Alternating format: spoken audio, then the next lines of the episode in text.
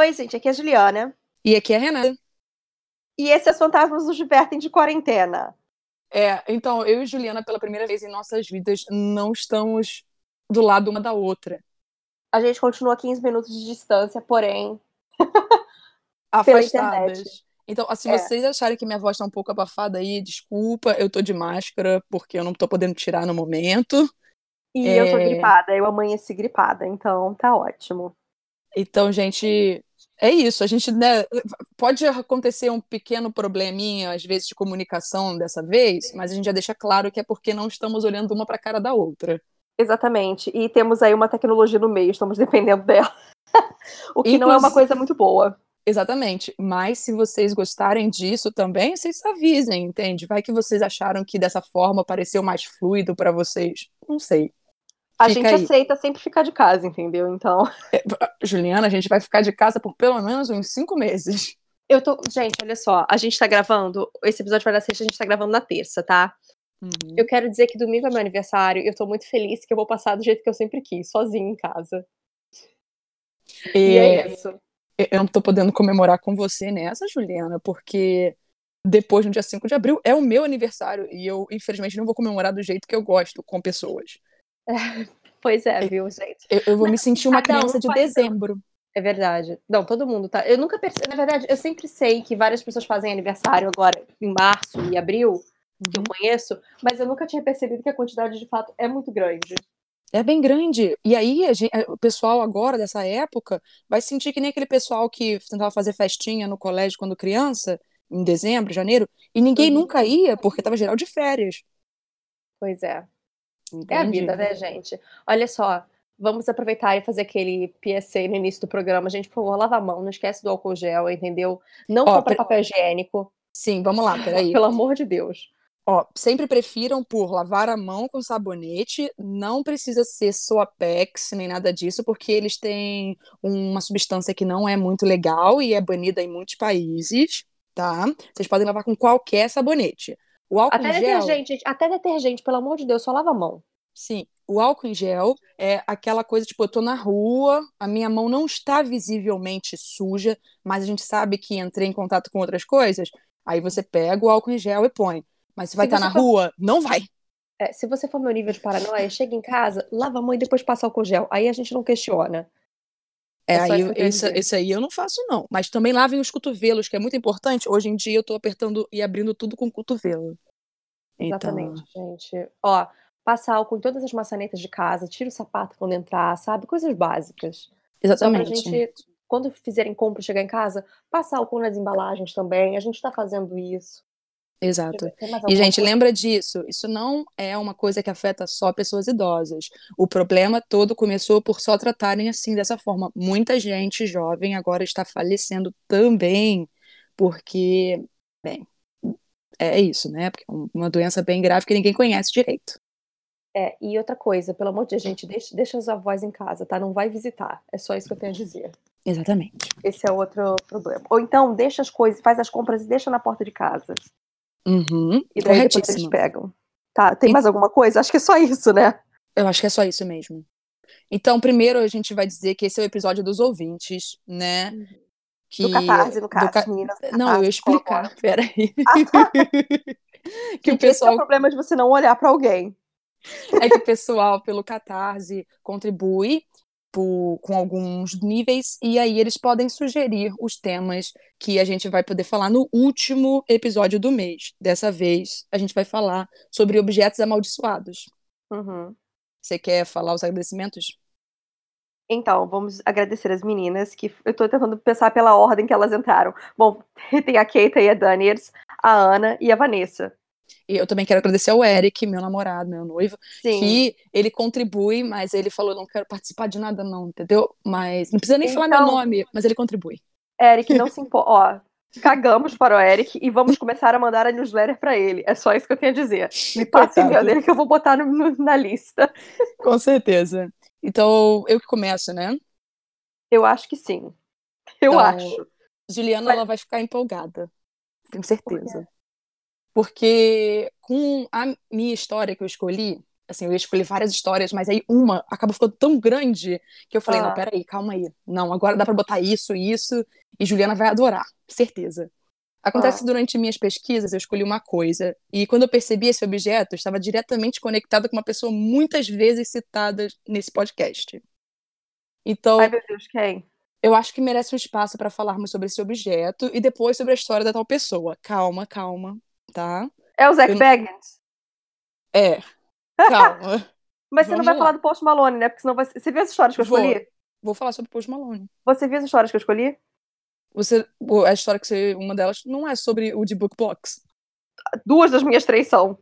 Então, a minha história toda é explicando o folclore do de Book Box. Tá, ok. Então você não leu as que eu escrevi escolhi, mas tudo bem.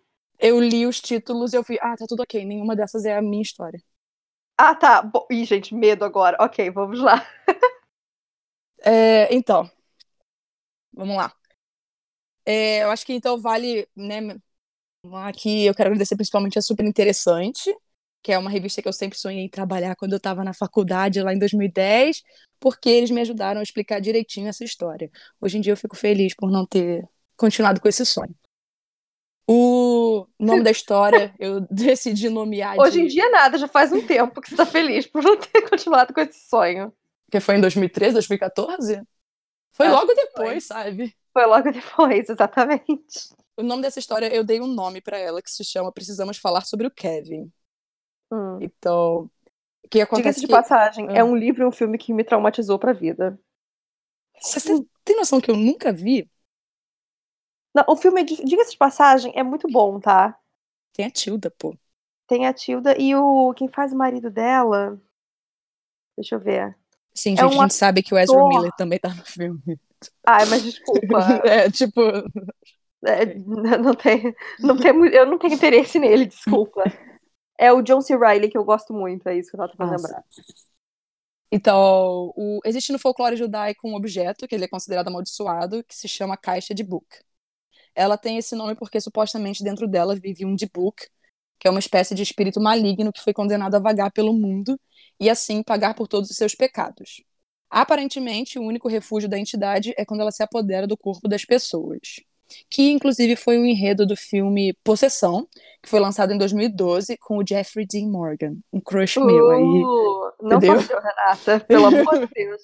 Acho importante lembrar que foi por isso que eu comecei a assistir. ah, Foi por isso, não, por causa dele que eu comecei a assistir Grey's Anatomy.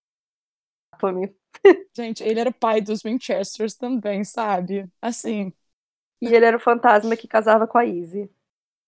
Perfeito. Continuando. A caixa é, na verdade, um gabinete para se guardar vinhos e que tem gravado na parte de trás o termo hebraico Shema. Então, vamos entender como essa caixa surgiu?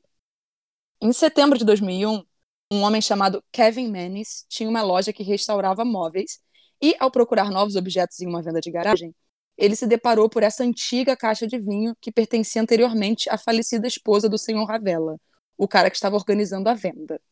A neta do senhor Ravella tinha um pouco de apego pela caixa e decidiu negociar com o restaurador. Quando ele abriu a caixa, ele encontrou duas moedas, duas mechas de cabelo presas com elástico, uma era loura e uma morena, um pedaço de granito com a palavra Shalom, escrita em hebraico, uma taça de vinho dourada e um candelabro de ferro. Alguns dias depois, Kevin teve que viajar por conta do trabalho e a funcionária dele, Jane Howerton, se tornou a responsável da loja. E é aí que as coisas começam a ficar estranhas. E eu tenho um pequeno comentário a fazer.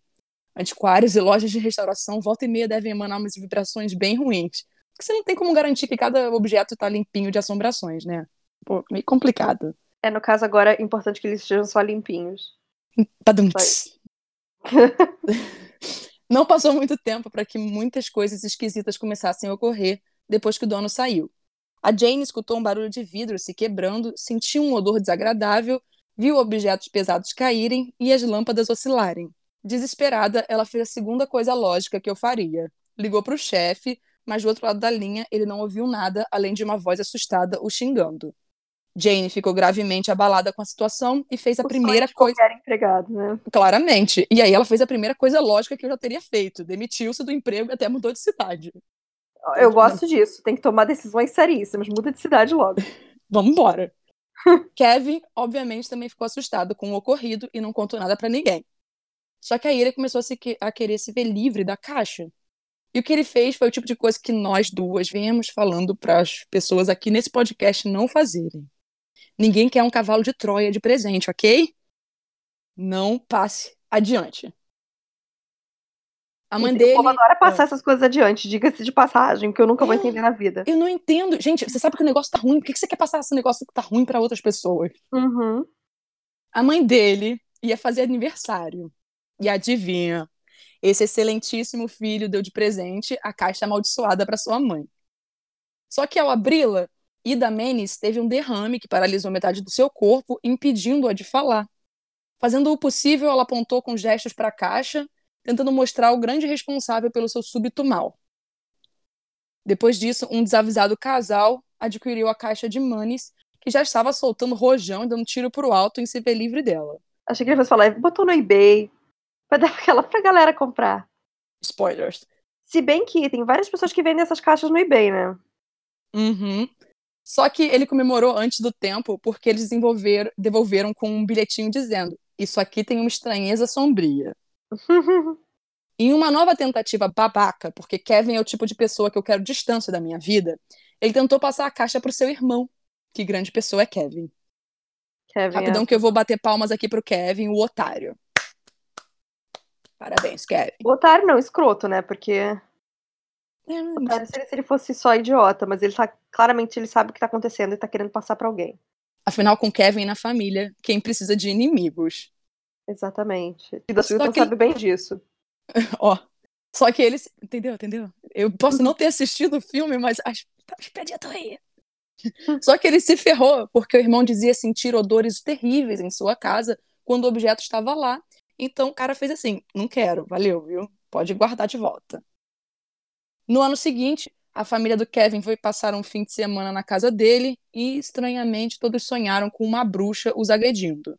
Kevin, inclusive, acordou com marcas pelo corpo. Kevin, depois disso, decidiu fazer mais uma coisa ruim para a humanidade, porque ele não conseguia parar de fazer péssimas escolhas. Ele apelou para mais uma tentativa: leiloar a caixa amaldiçoada pelo eBay. Ó, viu? Quem acabou comprando foi o usuário Spal, S- Spasmolytic, que se chama.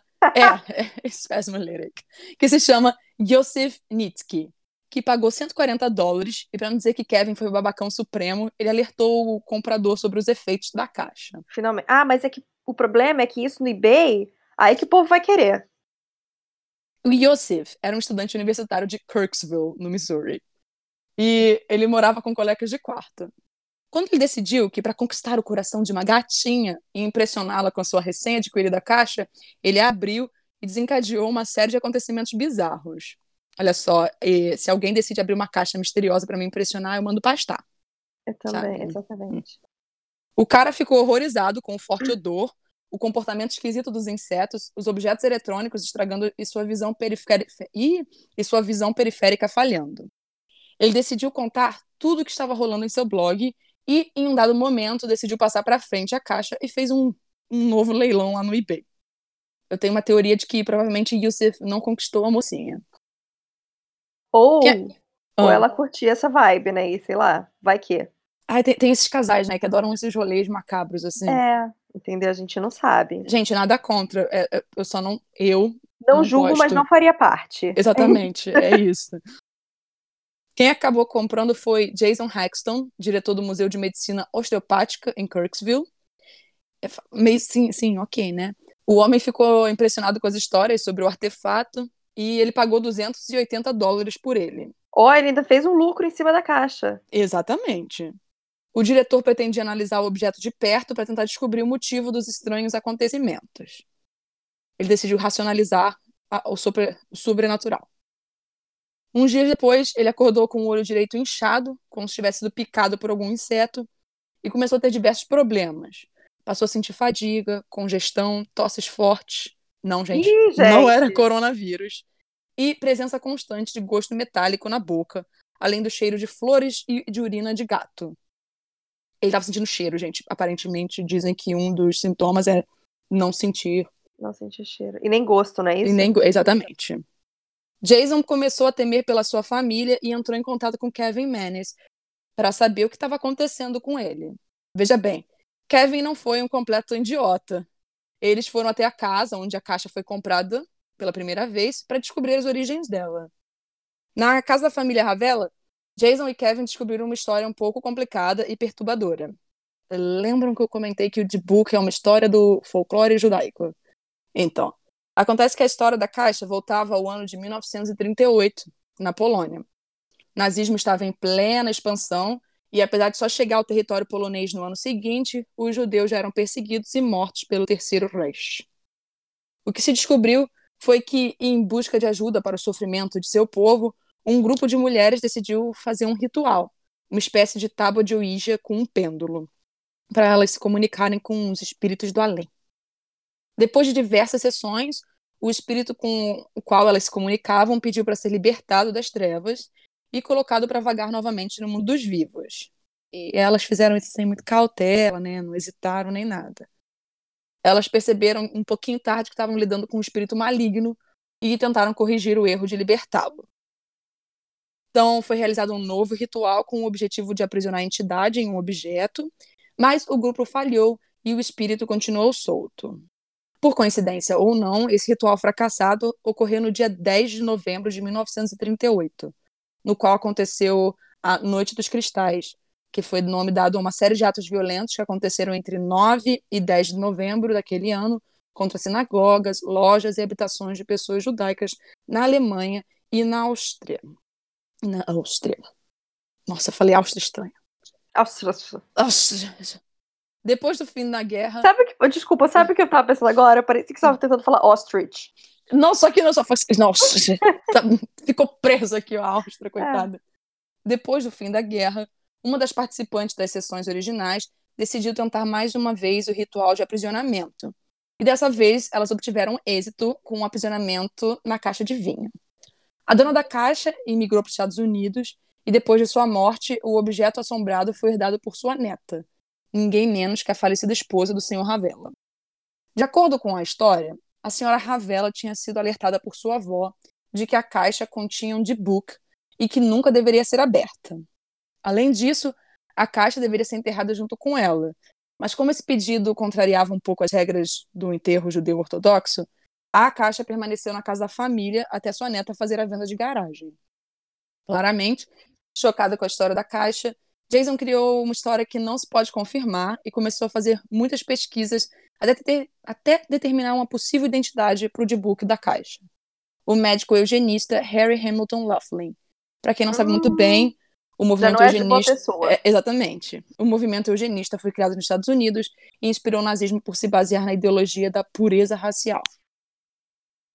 Com o auxílio de uma jovem judia, Jason descobriu um, um possível jeito de acabar com os tormentos causados pela caixa. O um enterro formal, com a presença de 10 homens ou um grupo de oração. Só que isso não adiantou. A história só teve fim quando um exorcismo foi feito em 2004.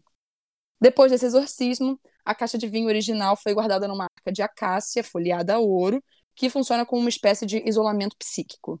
E Hexton disse ter enterrado a caixa no esconderijo à prova de balas e nunca revelou sua localização. Hoje em dia, o termo caixa de book é usado para definir qualquer caixa que esteja supostamente prendendo um de book. Bizarro, né?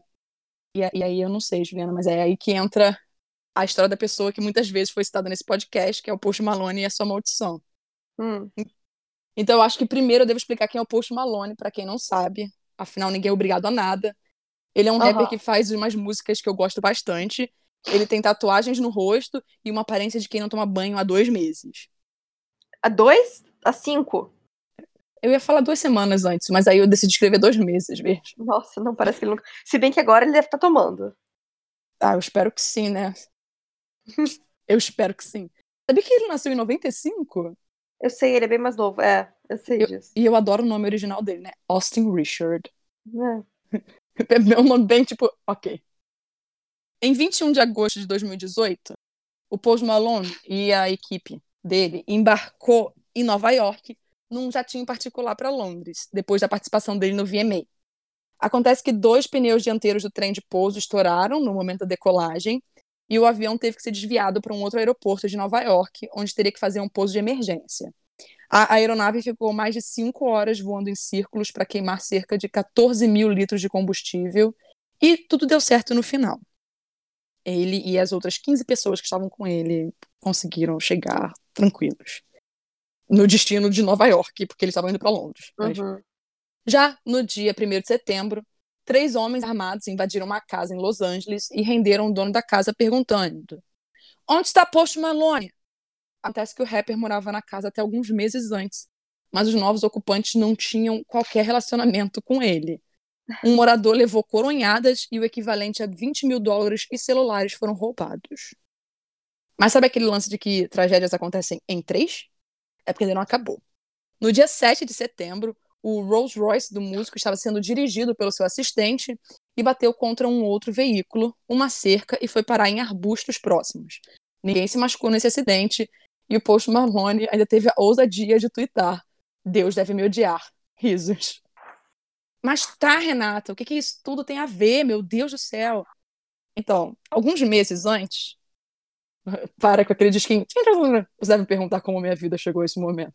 Então, acontece que em junho do mesmo ano, o Post Malone visitou em Las Vegas o Museu Mal Assombrado de Zach Bagan, apresentador, apresentador de Ghost Adventures, e quem a Juliana não gosta muito. Eu sei disso. Ah, é que eu acho ele meio Mas, porém, entretudo, hum. hum. É, falam que esse museu dele de Las Vegas realmente é cheio de coisa ruim. Ah, tá. Ou seja, que. Isso é positivo? Sério pra isso. Não, positivo no caso de que ele não é uma farsa, né? Ah, tá. Porém, não. eu acho o programa dele extremamente irritante. É só isso que eu tenho a dizer. Ah, sim. E Begans estava lá apresentando o lugar pro rapper, que bebia casualmente uma cervejinha, e teve uma hora que ele mostrou uma caixa de book pro cantor. O Begans, ele disse pro TMZ que geralmente a caixa. Eu gosto que assim, a fonte maravilhosa. É, exatamente, essa é a fonte, entende? Eu gosto de deixar bem claro que foi Não, ali. mas é verdade. É verdade, é que a gente tem que sacanear o TMZ, mas é a verdade é essa. O Bagans diz que geralmente a caixa fica protegida por uma redoma e que as pessoas precisam ter mais de 18 anos e assinar um formulário para vê-la. Muita burocracia para ver É, não, mas no caso isso é só para entrar no museu. O museu é tipo cheio de coisa assim, é sério. Porque ah, falo, justamente por isso, porque realmente é pesado o negócio. Só que como o Post era uma celebridade, ele falou assim, precisa ter a redoma. Porque, como disse o texto que eu peguei as coisinhas para juntar, cara, esse texto foi maravilhoso. Afinal, gente famosa deve ser imune a maldições que afetam o povo normal. Só que não é. A gente viu que não. Existe um vídeo disso tudo e dá pra ver que o Post Malone tá super desconfortável, que ele queria estar em qualquer lugar menos ali. Ele fica num cantinho do cômodo, quieto, e tem uma hora que ele toca o Zack Bagan para falar para eles irem embora. Só que nisso, o Zack Bagan tá tocando a caixa. E o pessoal acha que isso já foi o suficiente para passar um pouquinho da maldição pro rapper. Aí, imagino que rolou um banho de sal grosso com arruda e pétalas brancas, porque em 7 de abril de 2019, Post Malone subiu ao palco do Lola Palusa, Ih, do Lola Palusa Brasil. Lola Palusa. subiu o palco do Lola Palusa Brasil e convidou Kevin e o Chris para cantar e agora vamos falar sobre Kevin e o Chris. Então, brincadeira, não. não. É só isso. É por isso que precisamos falar sobre o Kevin, não é só sobre o Kevin Menes. Tem o Kevin e o Chris na história também. Pode falar. Acabou? Acabei. É só Esse isso, é o problema, gente, a gente não se vê, eu não é, sabia. Tipo, aquela pausa. É sim, agora pode ir você. Acabou? Mas então, então, eu sei que a sua história não era igual à minha, porque ah. eu tava contando a história da de Bookbox. É que assim, nós obviamente pensamos na mesma coisa, porque a gente fala disso há tanto tempo que a gente. Bom, eu peguei três histórias do Reddit. A primeira não é sobre de bookbox, mas as outras duas são. Então vamos começar porque não é. Outra coisa, é, a gente vai colocar as fotos e vídeo no Instagram se vocês quiserem ver, porque temos fotos dessa primeira história. E a primeira história se chama Eu acho que encontrei um objeto amaldiçoado hoje em um brechó. É do Evensol.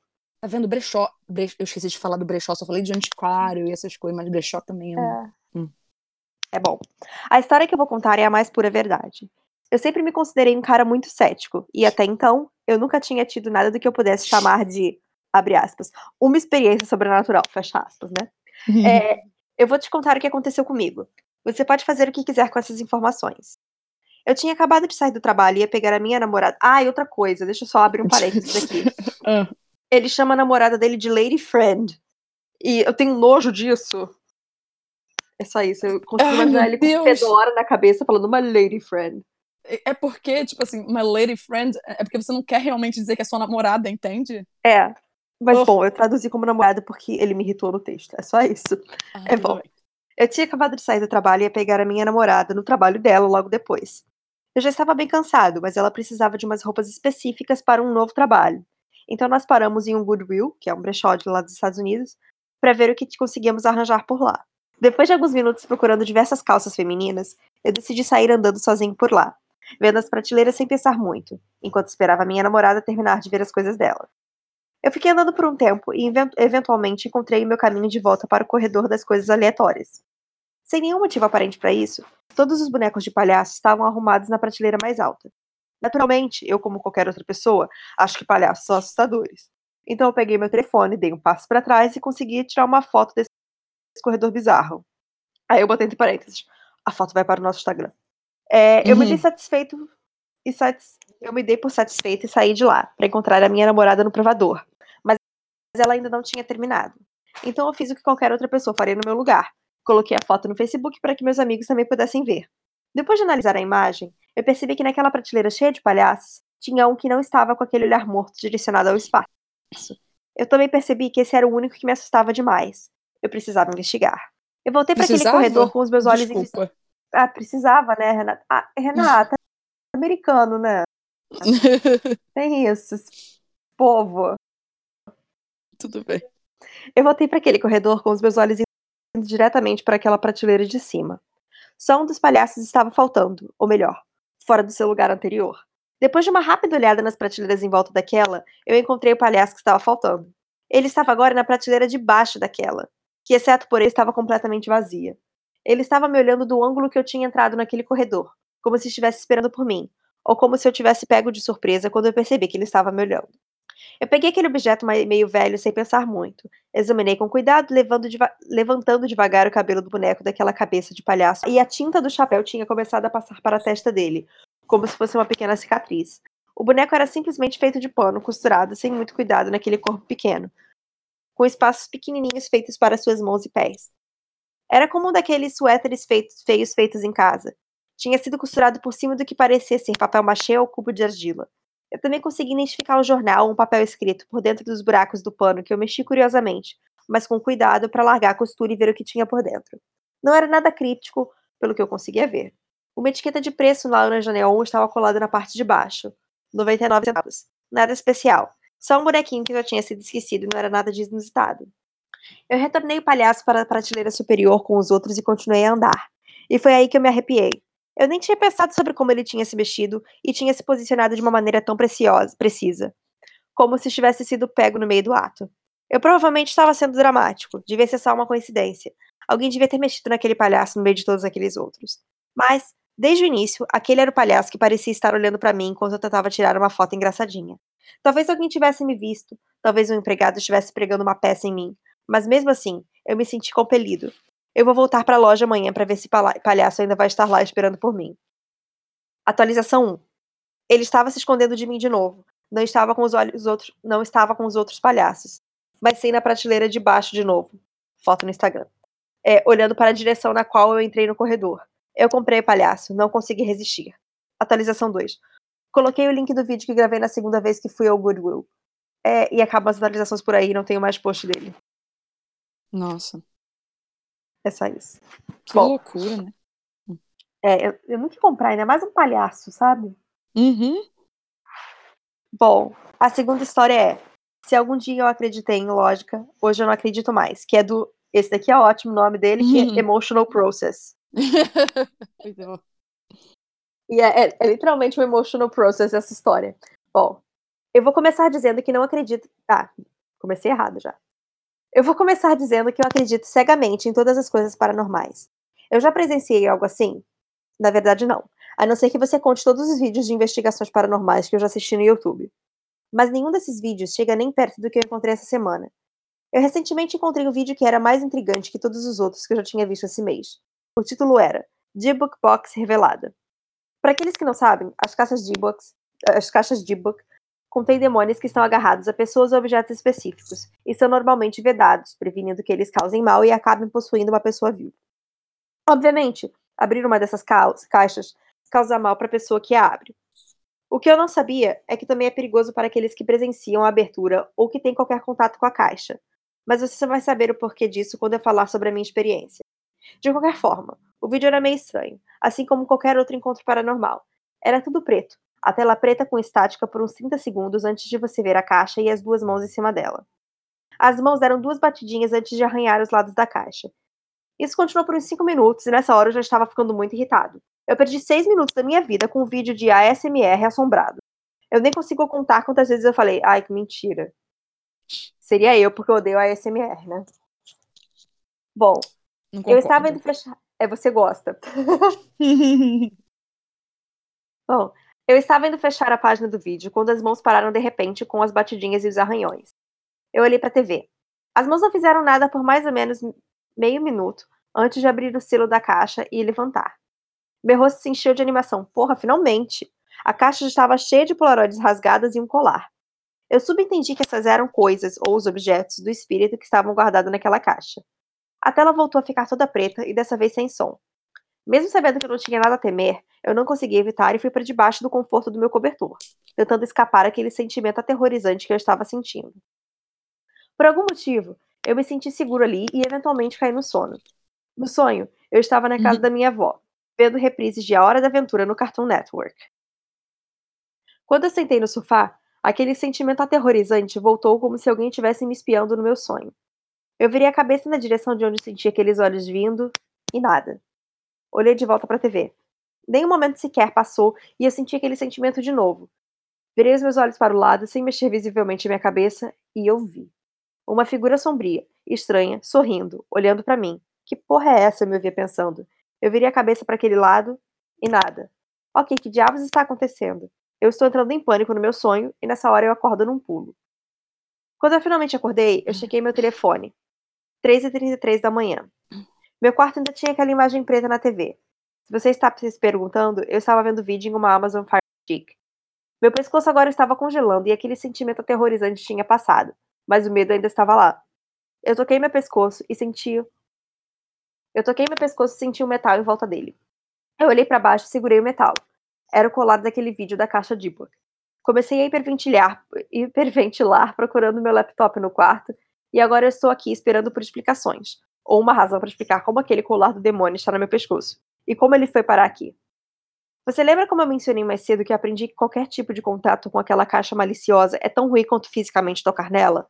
Bom, eu aprendi isso porque encontrei um vídeo explicando que assistir qualquer coisa sobre espíritos potencialmente pode dar para eles uma forma de se agarrarem em você, já que a tecnologia pode ser um portal para essas coisas. Agora. E parei, parei de ver vídeo já.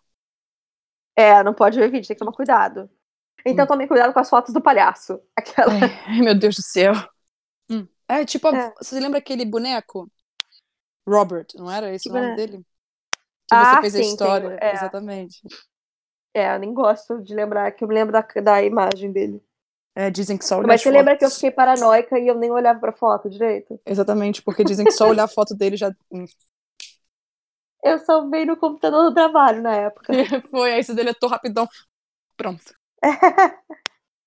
Você vê que eles estão bem hoje em dia. É bom. Voltando. Ué, Renata, tô sendo sincera. Eu sei. Bom, agora, sendo a pessoa sensata que eu sou, mesmo acreditando no mundo paranormal, eu acho que tudo deve ser explicado. Ou pelo menos devia ter uma explicação para isso.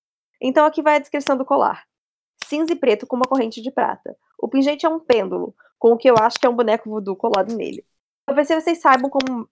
Talvez vocês saibam algo a mais sobre isso. Mas de qualquer forma, por favor, me ajuda. Porque eu não sei do que esse espírito é capaz e eu estou morrendo de medo de descobrir. Agora eu vou tentar dormir um pouco. Se acontecer algo, eu vou atualizando vocês. É, ele não atualizou. E acho que aconteceu algo.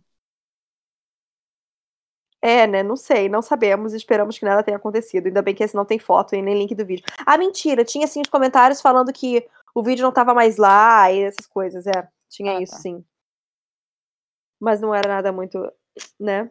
Agora, a última história de hoje é: eu nunca mais vou trabalhar numa loja 24 horas. Aí o nome desse usuário é difícil de falar, porque é JMMJ 7890. Esse não tem palavra engraçada, eu gosto quando tem alguma coisa engraçada. Ah. Pra mim, nome de usuário de Reddit tem que ser tipo o nome de drag queen, sabe? É, sempre engraçado, uma grande piadinha. Exatamente, mesmo nível. Nossa, minha garganta tá encatarrada. Ai, meu Deus. Ainda bom. bem. Tá bom, isso é bom. É, então é isso. Quando eu era mais novo, eu era obcecado com coisas que as outras pessoas não conseguem ver. Fantasmas, sereias, demônios. Eu achava que era interessante o fato de que podiam existir no mundo coisas que ninguém consegue ver. Quando eu tinha 22 anos, eu comecei a trabalhar em uma loja de departamento. Por ser uma loja famosa, eu não vou revelar o nome. Não sei porquê, não faz diferença, mas tudo bem. É. Né? Até parece que se fosse uma loja pequena, tudo bem. Não uma loja Sim, grande. não, mas loja grande, tipo assim, ah, você tem medo de falar o nome de uma grande empresa assim? Pô, não. É. Ok, bom. Esse tipo de loja pode ser bem assustadora de noite, com todas as pessoas que entram e saem de lá. Eu estava presa no turno da noite, o que fez com que eu ficasse ainda mais cansada. Eram umas quatro horas da manhã quando o homem velho, quando o homem velho entrou. Ele parecia que tinha lutado na Segunda Guerra Mundial. Eu fiz aquela pergunta clássica: Senhor, posso te ajudar com alguma coisa? Ele me olhou e sorriu. Oi, querido, você tem uma caixa de e-book? Eu não fazia a menor ideia do que ele estava falando e eu disse que olhar no nosso depósito. Eu era o único trabalhando por lá porque a empresa tinha acabado de começar a ficar aberta 24 horas e eu fui gentil o suficiente de dizer que trabalharia nesses turnos. De qualquer forma, eu peguei meu telefone e joguei caixa de e-book no Google. Para meu horror, é uma caixa onde você prende o demônio. Isso me fez voltar a pensar em quando eu era. Nossa, isso me fez voltar a pensar em quando eu era criança. Eu voltei para o homem e disse que não tínhamos isso. Ele se desculpou e foi embora. Essa foi só a primeira de muitas vezes que ele entrou só para me perguntar isso. A última vez em que eu ouvi, ele entrou e perguntou: Oi, querida, você tem uma caixa de e-book? Eu respirei fundo, pois já estava cansado dessa pergunta repetitiva. Tentei ser o mais simpático possível e disse para ele que nós não tínhamos essa caixa. Ele me pediu para olhar no depósito e eu hesitei, mas acabei indo lá. Eu fui para uma sala dos fundos e vi caixas de coisas aleatórias e várias mesas. Eu esperei lá dentro por uns dois minutos antes de sair de novo. Eu ia dizer a mesma coisa de sempre, que nós não temos isso. Mas quando eu saí, ele já não estava mais lá. O que estava no lugar era uma caixa aberta com arranhões dentro dela. Eu peguei a caixa e olhei em volta. Aquele homem era muito devagar. Ele não tinha como estar longe dali, mas eu não o vi em lugar nenhum. Eu queria saber onde ele tinha ido, então eu fui para as câmeras de segurança, ainda segurando a caixa. Eu não tinha permissão para ver essas filmagens, mas eu tinha certeza de que meu gerente não ia ficar chateado. Eu olhei para a imagem e não vi ninguém. Era só eu falando sozinho, com um ar. Eu olhei para a caixa na minha mão e quase desmaiei. Eu estava morrendo de medo. Aquela não era uma caixa comum. Eu fui para a filmagem daquele dia e dessa vez o homem aparecia. Ele estava na tela e tudo. Mas eu não estava. Eu provavelmente estava no quarto dos fundos. Ele colocou uma caixa aberta, na verdade, a caixa que eu estava segurando no chão. Ele correu para fora antes que eu aparecesse na filmagem. Ele nunca corria. Antes que eu tivesse tempo para pensar, uma batida surgiu atrás de mim e eu saí correndo de lá. Pedi demissão no dia seguinte, sem nem me importar de ficar em casa. Eu precisava sair dali. Até hoje eu penso no que teria acontecido se eu não tivesse sido rápido demais, ou se eu não tivesse saído daquele emprego. Eu penso no que aconteceu com aquele homem, se eu ainda vou ver ele de novo. Eu não quero, mas sou curioso por natureza. É hum. isso. Nossa. Que doideira. Ou seja, né? esse foi esse foi o episódio das caixas de book. o que eu tenho para falar agora é eu achei sensacional que nós pensamos num tema assim meio que unificado, incrível. E uhum. eu nem uhum. tinha me ligado nisso. Mas a última coisa que eu tenho para falar, gente, é sobre a situação que está acontecendo agora no mundo, no país, é para vocês cuidarem da saúde mental de vocês, lembrar de filtrar os conteúdos que vocês vêm consumindo é, e em relação ao vírus, tentar deixar a mente mais, sabe, apaziguada, tipo, ficar tranquila, porque Sim. tá tendo muita crise de ansiedade, muitos ataques de pânico, eu mesmo tive. Então, é sempre bom a gente ficar um Eu tava pouco... falando com você antes de gravar, né? Eu, todo uhum. dia essa semana, eu não saio de casa, mas eu tô medindo minha temperatura porque eu acho que eu tô quente, e eu não tô, obviamente. Então, esse é o nível é. de paranoia em que estamos. Então vocês tomem cuidado com o que vocês estão lendo e tal, é fixe, porque senão essa paranoia toda não vai ser tão boa pro sistema, né, na saúde mental de vocês. Era só isso. E, gente, bem ou mal, tá todo mundo em casa, sabe? Faz ginástica em casa, tem um monte de vídeo no YouTube, entendeu? Vê Netflix, vai tentar se distrair com outra coisa. Eu sei que parece fácil falar isso tudo, na verdade é muito fácil não falar é. isso tudo, mas não é fácil fazer essas coisas. Eu, não, eu queria fazer um monte desses cursos que estão liberando aí e eu não tô conseguindo. A minha mente ela não consegue ficar tranquila e aí eu passo o dia inteiro sem brincadeira. Eu pareço um koala. 22 horas do meu dia são reservados para dormir. Porque as outras duas horas eu tô consumindo Big Brother ou lendo coisas ruins na internet. Então, assim. Deixa eu né? te falar, semana passada, né? Eu falei, eu vou ficar sem minhas aulas, eu vou comprar o material que falta pra fazer tudo de casa. Já Faz tá há mais de uma semana. Nem tá mais de uma semana parado. Exato, é assim. Então, gente, se vocês conhecem, tem na família, já ouviram alguma história sobre objetos amaldiçoados, né? Mandem pra Juliana. Por favor, gente, mandem para fantasmasnosdivertem.gmail.com e qualquer outra história que vocês tenham também com o mundo sobrenatural, ou histórias engraçadas, ou histórias. Não sei, nesse momento a gente aceita história engraçada bastante, porque é o que a gente tá precisando. Exatamente. E, então é isso, fiquem bem, tá? E até o próximo episódio. É isso mesmo. Tchau. Tchau, tchau. Bu!